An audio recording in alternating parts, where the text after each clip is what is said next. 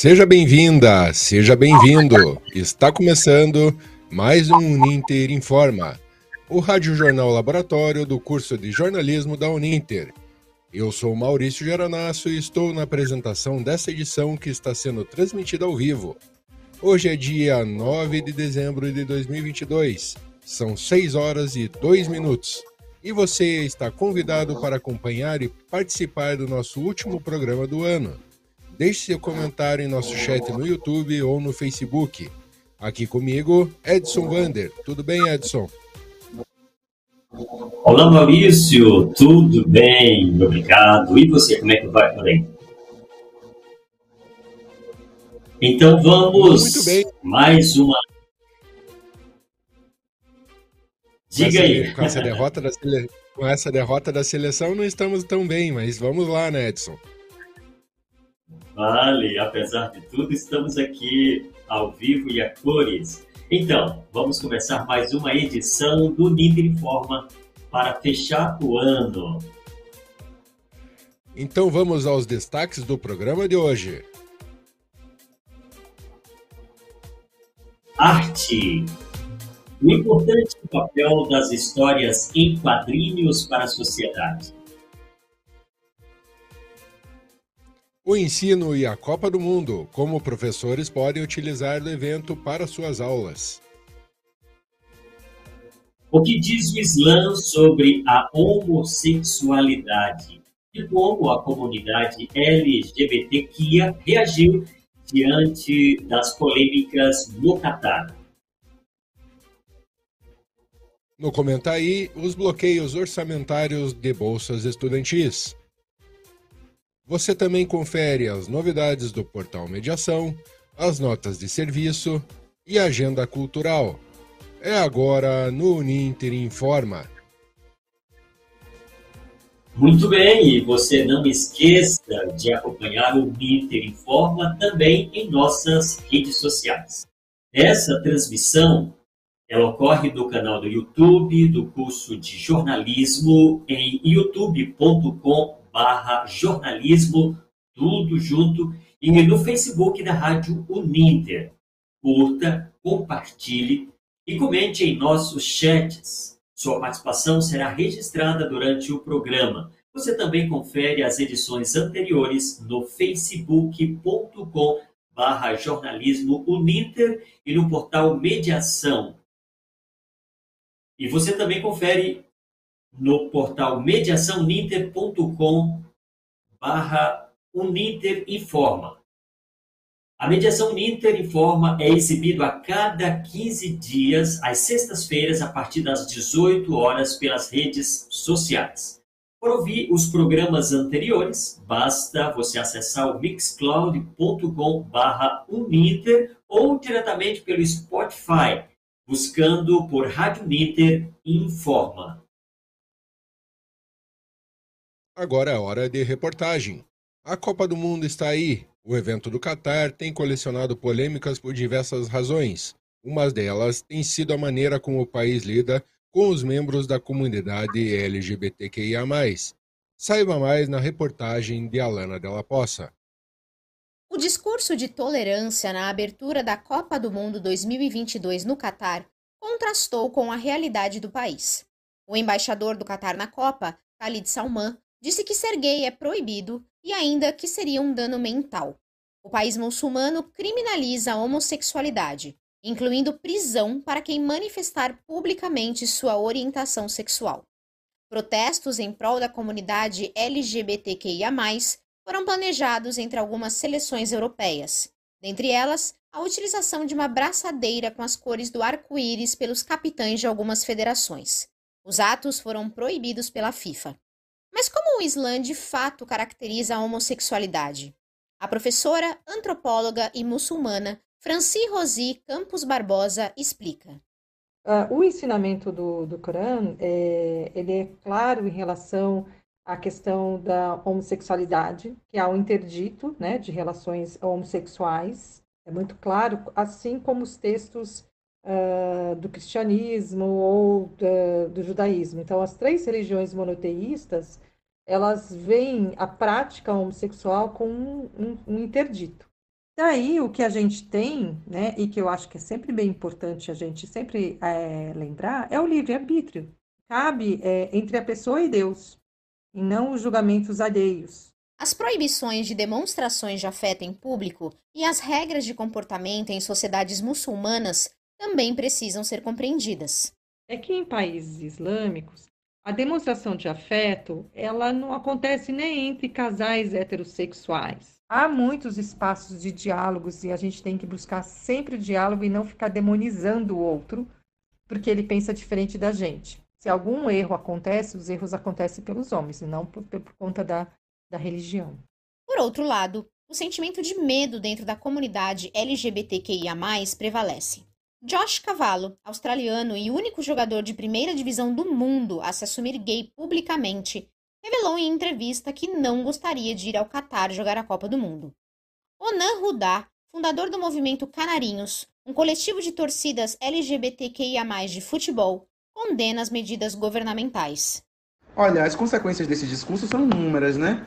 Eu acho que esse tipo de coisa passa uma mensagem ruim para o mundo, uma sinalização negativa, na contramão daquilo que a gente tem batalhado para conquistar ao longo da história. Óbvio que a gente tem que ter um certo cuidado para a gente não cometer o discurso islamofóbico, para a gente não cometer um discurso que o Ocidente se sobrepõe ao Oriente como sendo, enfim, né, o norteador dos valores, mas é, nós temos também que cuidar para que a gente possa né, construir consensos coletivos, consensos em torno da humanidade, das pessoas, dos direitos né, coletivos e também direitos individuais, né, direito ao afeto, ao amor.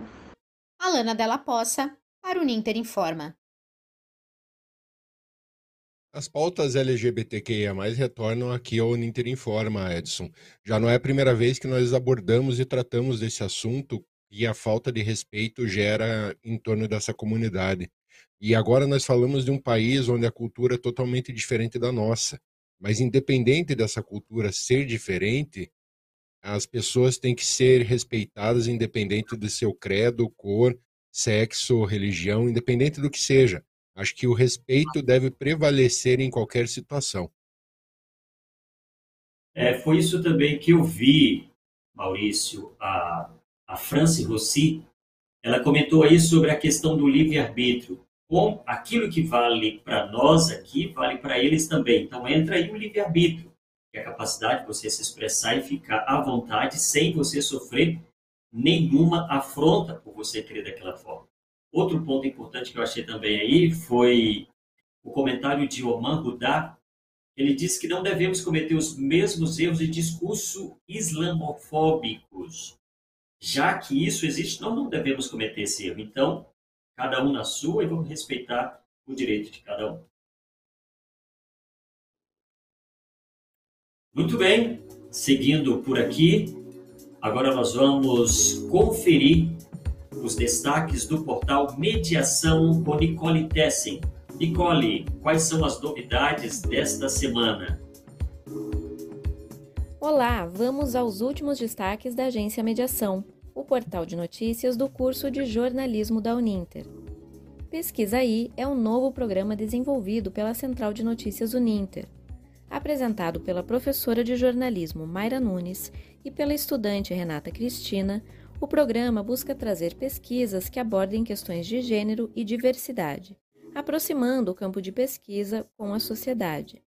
Até o momento foram veiculados quatro episódios, com os temas superexposição dos padrões de beleza, violência contra a mulher, representatividade da comunidade trans no Brasil e Memórias das Mulheres Paranaenses sobre a década de 1960.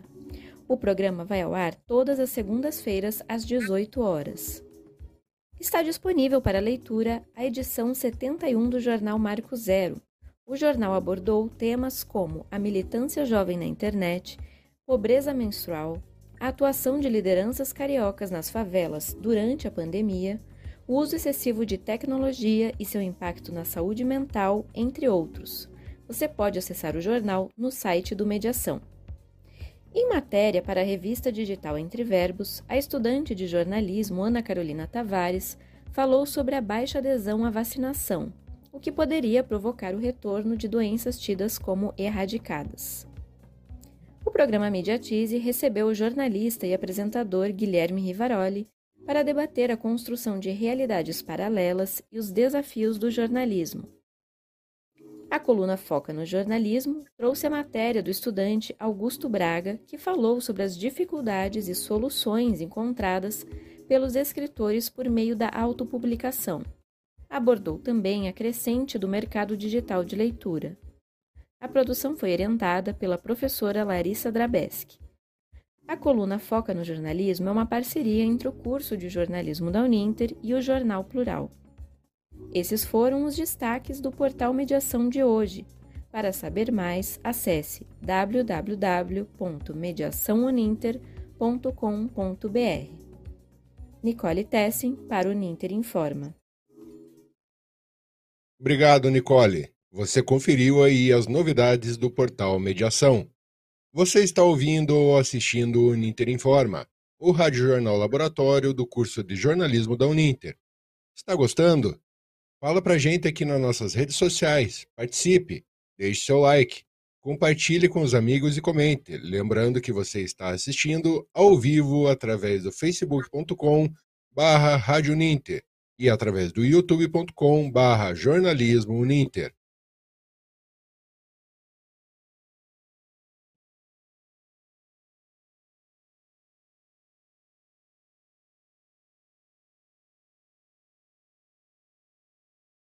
Você está no mudo, Edson.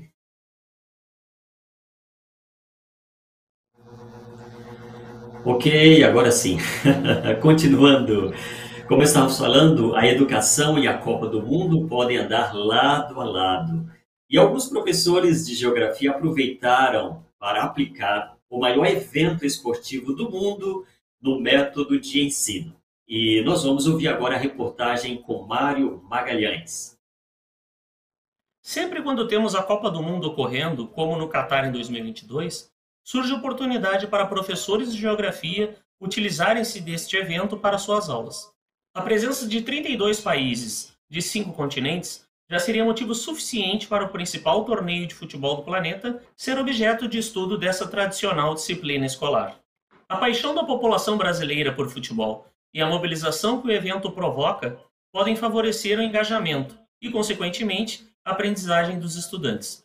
O ensino de geografia permite estimular novas formas de ler o mundo por meio do pensamento espacial e do raciocínio geográfico. A Copa é um dos maiores eventos do entretenimento no mundo, que influencia as culturas do planeta e permite estabelecer relações sociopolíticas, econômicas e culturais. O professor Vandelci Freitas explica como a Copa do Mundo auxiliou na temática das aulas de geografia e da questão de como o futebol é um esporte democrático. Sobre a questão do, do da Copa do Mundo, o, uma coisa que a Copa do Mundo ajudou muito a gente foi a trabalhar a questão do Oriente Médio, né? Por exemplo, eu trabalho com o oitavo ano, né? Com, e com o nono ano, principalmente, o Oriente Médio, em geografia, ajudou bastante a localizar ali os países da região e o pessoal entender, né? Ali a região do Golfo Pérsico, então ali ajudou a explicar Irã, ajudou a explicar ali os Emirados Árabes Unidos, né, que o pessoal tem muita dificuldade, né, porque ouve falar em Abu Dhabi, né, mas não, não, não tem ideia exatamente do que é, né, para você explicar o que são os Emirados Árabes Unidos, o, o Catar, né, do porquê esse destaque, né, o Catar que é a nação aí que tem a maior renda per capita aí do mundo, quer dizer, uh, contribuiu bastante. Da questão do futebol, uma coisa que ajudou muito também, né, é explicar a questão do porquê o futebol é um esporte de massa. Isso, né, a gente consegue trabalhar bastante, principalmente nos países pobres, né, porque o futebol é um dos poucos esportes, eu não sei se tem outro, né, onde você não precisa de praticamente nada para praticar o esporte, né, você não precisa nem de bola para jogar futebol, né, o pessoal pega um, um sapato e sai chutando. Então o futebol ele é bastante democrático, né? Porque você não precisa de cesta, você não precisa de chão liso, você não precisa de nada, né? Uh, as traves, você bota dois chinelos no chão, tá valendo. Então, falei muito, por exemplo, né, quando eu trabalhei essas questões, né, eu trabalhei muito essa questão do, do futebol né, como, uma, como uma atividade, né, uh, vamos dizer assim, que é bastante democrática. Uh, quanto à questão dos países né, na, na Copa, eu foquei muito a questão né, ainda né, da, da Copa ainda ser, né, a, por exemplo, a questão das vagas né, de muito país europeu.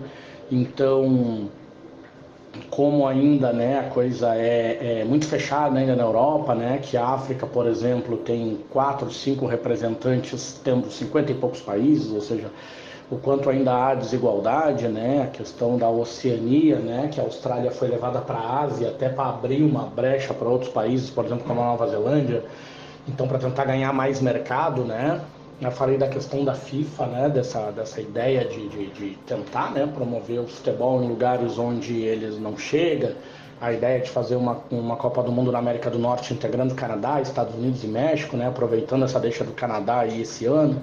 Então, né, eu trabalhei mais com foco nessas situações.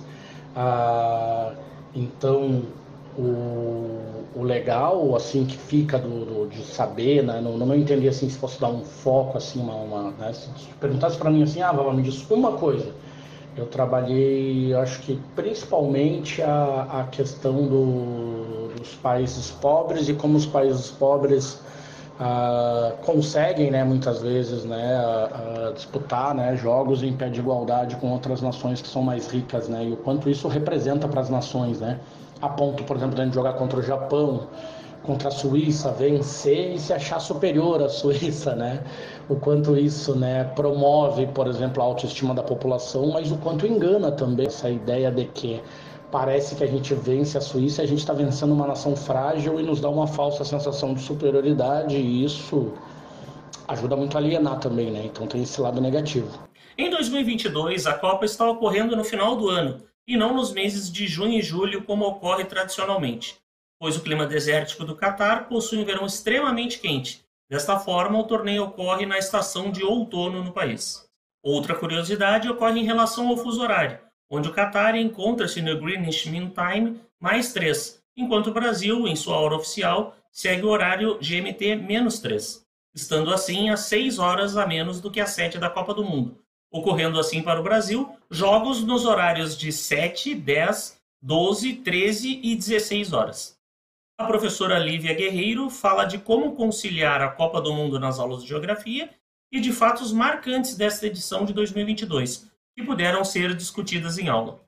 Trabalhar o tema Copa do Mundo na disciplina de geografia traz muitas possibilidades desde o estudo de conceitos básicos da disciplina, como país, estado, nação, território, até a localização geográfica desses países, suas bandeiras, a língua falada, o nível de desenvolvimento. Também podemos tratar sobre a rivalidade entre os países que vai para além dos campos de futebol. Muitos são inimigos históricos, como França e Inglaterra, Estados Unidos e Irã, Espanha e Marrocos, apenas citando alguns países que levaram as tensões sobre disputa de territórios, soberania nacional, guerras, conflitos de interesses falarem mais alto também na disputa com a bola. Não há como dissociar tudo o que foi vivido ao longo da história entre esses países quando os jogadores vestem as cores de sua seleção e vão à luta em busca da vitória. As tensões territoriais entre Espanha e Marrocos entraram em campo, protagonizando um dos mais emocionantes jogos da Copa até agora, como o gol de pênalti decisivo do jogador Hakimi, nascido na Espanha, que é filho de imigrantes marroquinos e escolheu defender o país de seus pais, eliminando assim a badalada seleção espanhola. Momentos marcantes, como os dos jogadores do Irã que não cantaram o hino nacional de seu país, em apoio aos protestos que vêm acontecendo depois da morte violenta de uma jovem por não usar o véu islâmico da forma correta. Assim também como o capitão inglês que foi vetado pela FIFA de usar a braçadeira com as cores da causa LGBTQIA+, confrontando as conservadoras leis do país sede da competição, o Catar. Em contrapartida, tivemos o primeiro trio de arbitragem completamente formado por mulheres, apitar uma Copa do Mundo, um feito grandioso, porém apenas agora em 2022 isso aconteceu. Diga-se de passagem, já deveria ter acontecido há muito tempo. Enfim, a Copa do Mundo é uma fonte inesgotável de temas para o professor de geografia explorar em suas aulas, aproveitando toda a empolgação e identificação dos estudantes com os assuntos, sempre contextualizando os fatos históricos e como eles reverberam na atualidade. É de suma importância que se incluam discussões de gênero, já que o esporte ainda pode ser considerado exclusivamente masculino pelo senso comum. A Copa é a oportunidade de engajar meninas que gostam de futebol e pensar nas relações de gênero, no Brasil e no mundo afora. Assim, a Copa do Mundo é um tema riquíssimo para o ensino da geografia. Mário Magalhães para o Ninter Informa. Maurício, o que eu achei interessante aí foi a fala da professora Lívia, quando ela diz aí que na rivalidade dos países, a bola, a bola os uniu. Isso é interessante. Outro fato interessante aí que ela observou foi que o trio feminino de arbitragem, ela disse isso é inédito, é histórico na história do futebol. Então, isso também é interessante. Outro comentário do professor Valdeci, ele mostrou a relação entre a Copa e a geografia. Ele conseguiu despertar no, nos alunos o interesse em conhecer mais os países do Oriente Médio, especialmente o Catar, onde está sendo a sede dos Jogos. E ele destacou ali, que algo que eu não tinha notado, que é o maior país de renda per capita do mundo, é o Catar. Então são coisas interessantes que a Copa nos traz.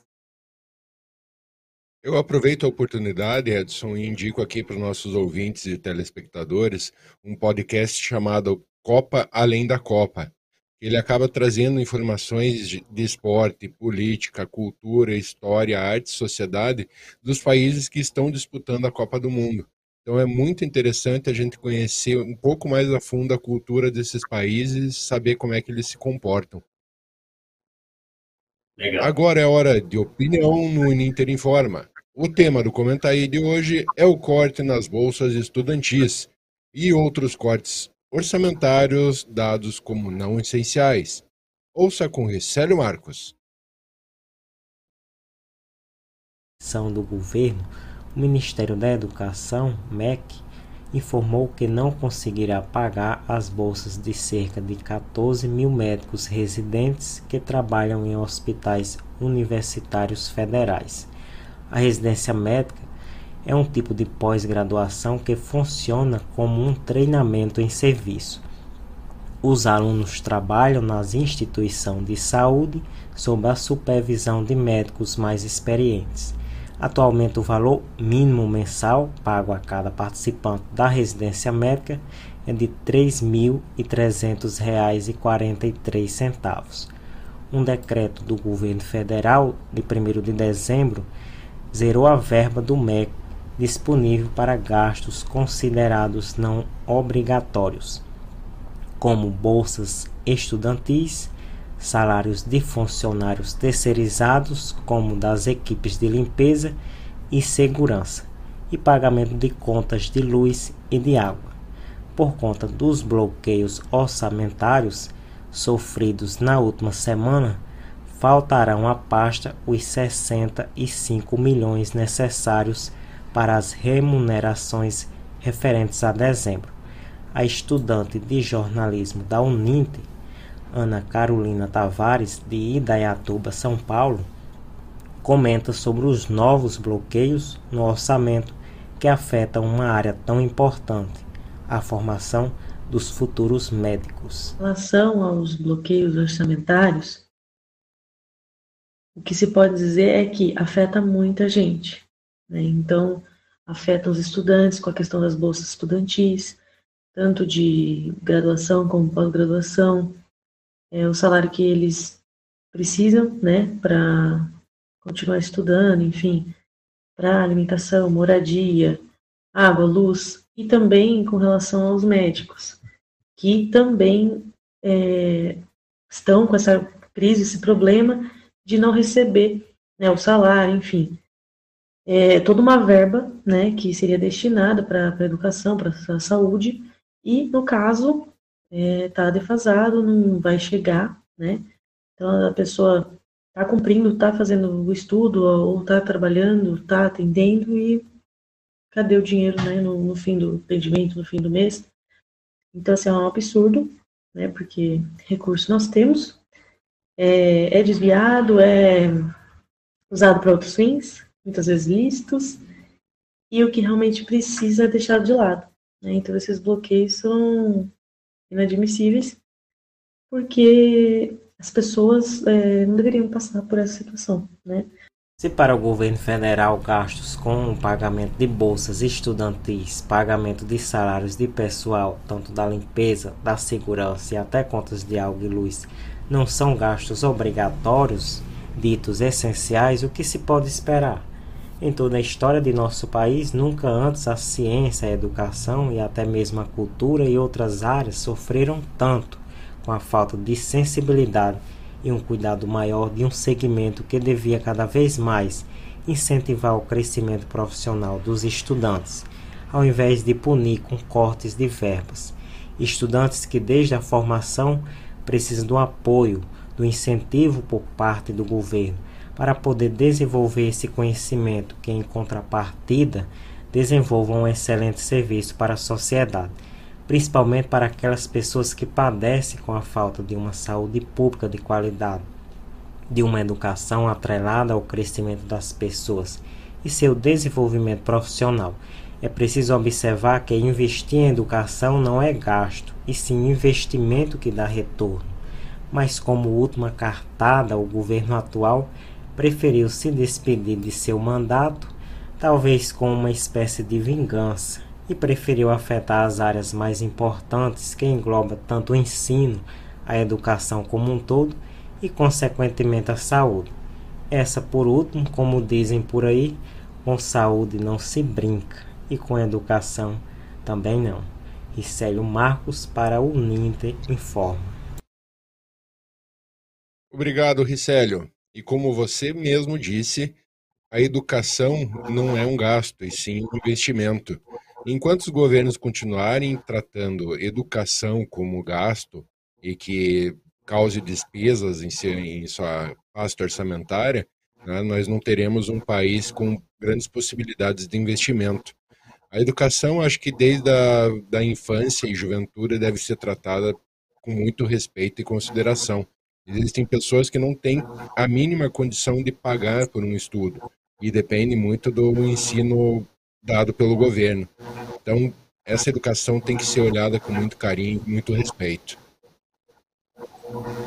É isso mesmo. Eu também entendo que é uma prioridade. Mas fazer o quê, né?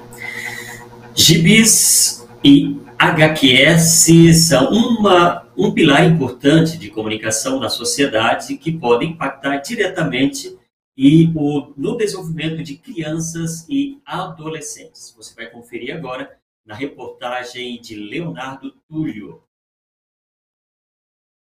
As histórias em quadrinhos marcaram a vida de muitas pessoas. Quem nunca passou horas lendo essas obras quando era criança ou adolescente? O tom humorístico e reflexivo das HQs ocupou espaço em jornais e revistas durante décadas no Brasil, alcançando seu ápice pela comercialização dos famosos gibis. Segundo o doutor em História e especialista em histórias em quadrinhos Rodrigo Otávio dos Santos, a HQ, como conhecemos hoje, tem origem nas relações de produção e consumo da sociedade industrial. Intensificada no início do século XX, a produção de histórias em quadrinhos está diretamente ligada à comunicação de massa do mundo moderno.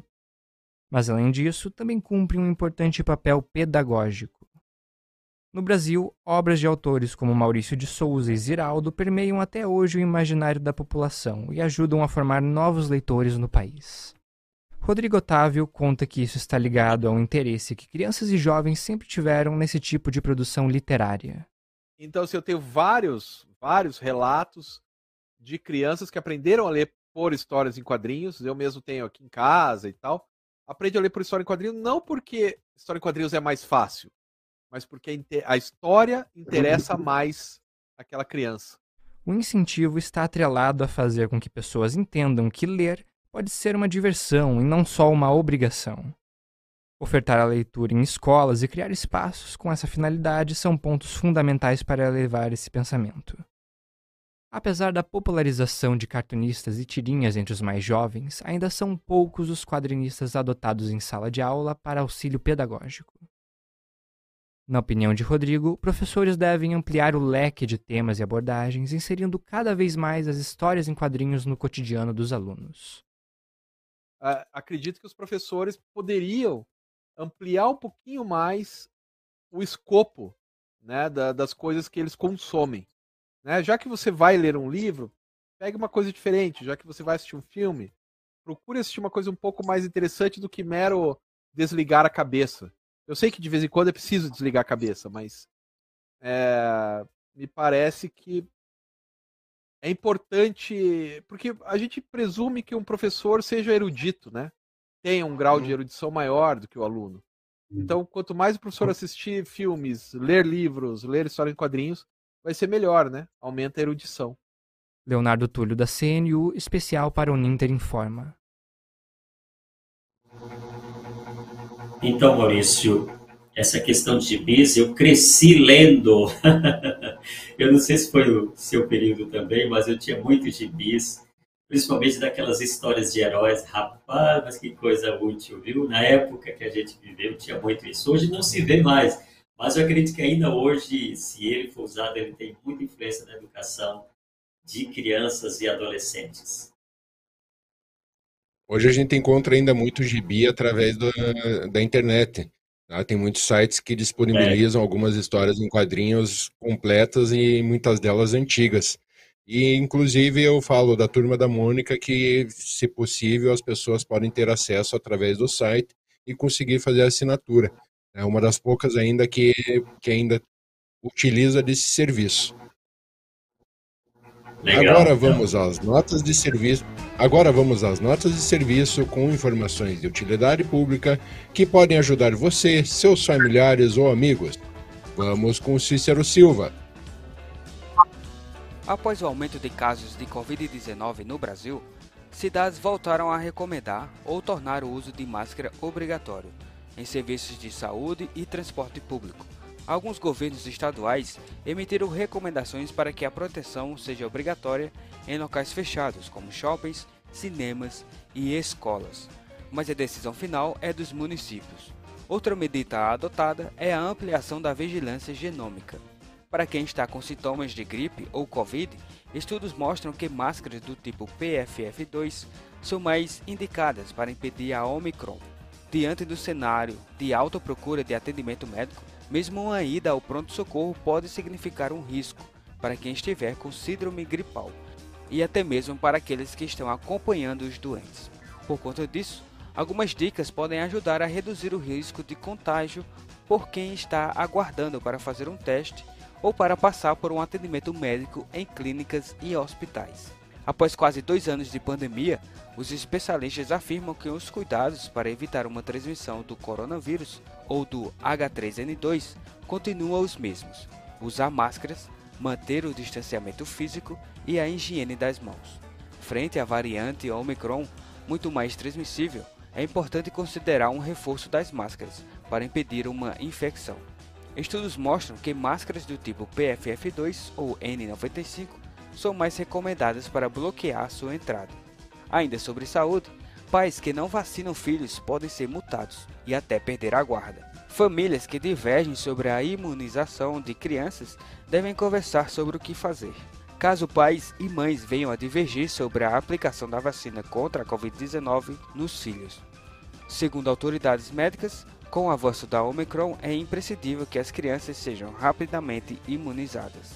O imunizante utilizado na população entre 5 e 11 anos é o da Pfizer, a lei garante à criança e ao adolescente o direito à saúde e à vacinação no artigo 227 da Constituição.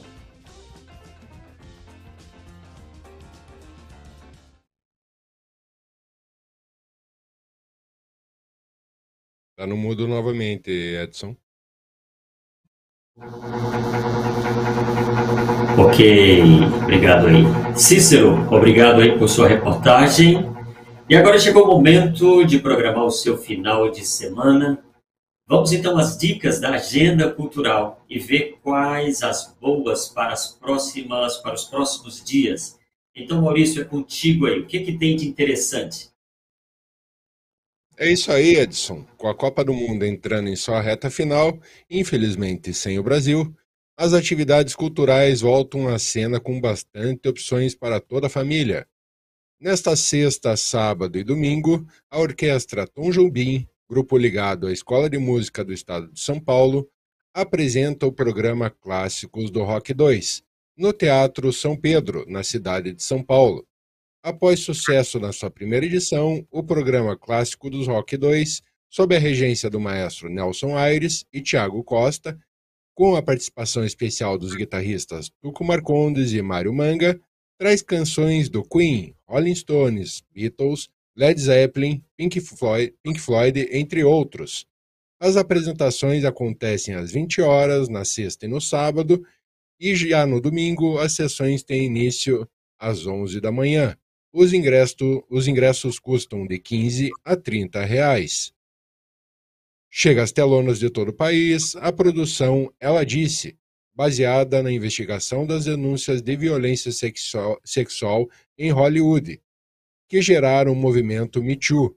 Na trama, duas jornalistas do New York Times investigam as queixas contra o produtor Harvey Weinstein e esbarram em um sistema que protege os agressores e silencia as vítimas. Consulte os horários e preços dos ingressos nas, no cinema de sua região. Em Curitiba, bro, a boa pro... me desculpem. Em Curitiba, uma boa programação para quem gosta do Natal é a estreia do Coral Natalino do Palácio Avenida, no centro de Curitiba. Após dois anos de pandemia, o coral volta a se apresentar de forma presencial. O evento é gratuito e ocorre na Rua 15 no final de semana, sábado, dia 10 e domingo, dia 11, a partir das 20 horas, e de forma gratuita. É chegado o momento em que a cultura e a sustentabilidade se misturam. Inaugurado no Continental Shopping, no Jaguaré, zona oeste da, da capital paulista, o primeiro cinema abastecido por energia solar. A empresa mineira da rede Cinear possui 22 salas em todo o país, mas apenas duas utilizam a mesma autonomia energética.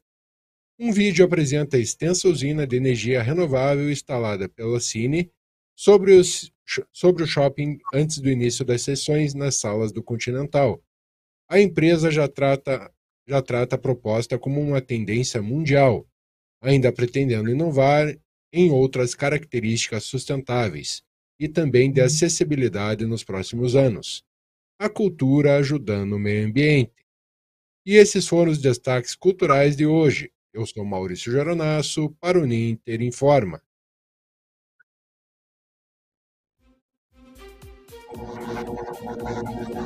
É isso aí, pessoal. O Ninter informa, está chegando ao fim por aqui. Mas dizer a você que você pode acompanhar mais em facebook.com.br jornalismo e no portal mediação uninter.br. O Ninter Informa é exibido a cada 15 dias, às sextas-feiras, a partir das 18 horas, pelo canal do YouTube do curso de jornalismo e pelo Facebook da Rádio Uniter. Os programas também podem conferir, se você quiser, no barra Uniter Informa ou pelo site ou pelo Spotify. É isso aí, Edson.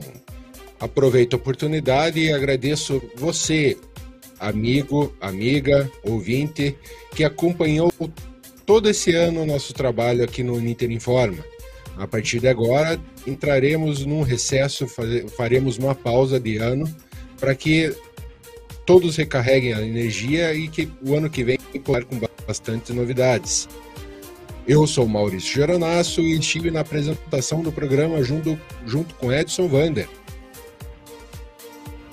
Muito bem, Maurício, obrigado por sua companhia aqui hoje. Foi bom estar contigo, pelos colegas que já acompanharam durante todo este ano. E para mim foi muito bom a oportunidade que eu tive, concedida pelo professor Guilherme. Essa é a minha última apresentação. Eu fechei a grade de programação, a grade de estudos do meu curso. Então, estou me formando, graças a Deus. Foi muito bom essa aprendizagem, estar aqui juntos nessas técnicas. E fica um abraço aí para todos os colegas, para os professores e até uma próxima oportunidade que tivermos por aí. Valeu a companhia de cada um. Obrigado, Edson. Muita sorte na sua caminhada e espero no, me encontrar com você em, em, algum trabalho futuro aí. Os trabalhos técnicos de Bárbara, Carvalho e Arthur Sales. Reportagens de Leonardo Túlio, Alana Della Poça e Mário Magalhães. Na produção dessa edição participaram Nicole Tessin, Célio Marcos e Cícero Silva. A editora-chefe, Fernanda Guedes. Orientação e coordenação do curso de jornalismo Uninter, professor Guilherme Carvalho. Um abraço e até a próxima, pessoal!